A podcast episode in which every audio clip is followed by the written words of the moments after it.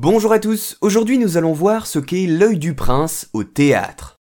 En voilà un terme bien mystérieux. L'œil du prince est une expression qui est prononcée le plus fréquemment dans une salle de théâtre comme dans toute autre salle destinée à mettre en scène un spectacle. En fait, ce n'est pas un terme de vocabulaire qui désigne précisément un mécanisme de jeu ou une partie des coulisses, mais plus simplement une place, un point de vue assez particulier.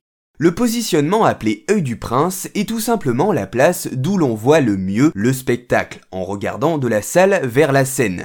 C'est en général la place prisée du metteur en scène du spectacle, notamment lors des dernières répétitions, car c'est pour lui l'endroit idéal où se poser et capter les moindres faits et gestes de ses comédiens alors sur scène.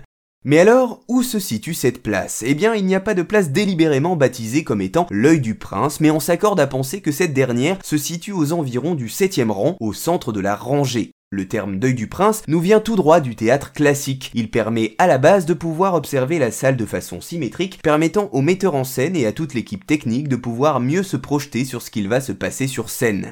Cet œil du prince est situé à 0,60 mètres au-dessus de la salle sur l'axe central. Pourquoi ça? Eh bien car cela donne la possibilité d'avoir l'angle de vue permettant de visualiser la perspective du décor sans déformation aucune. Concrètement, c'est donc sûrement l'une des places où le spectateur peut le mieux voir ce qui se passe sur scène, tel que cela avait été pensé par les créateurs de l'œuvre. Contrairement aux loges, la place nommée œil du prince n'avait pas nécessairement d'ornementation ou de signes distinctifs, car le but n'était pas de se montrer en tant que spectateur, mais plutôt de pouvoir calibrer son décor pour le metteur en scène.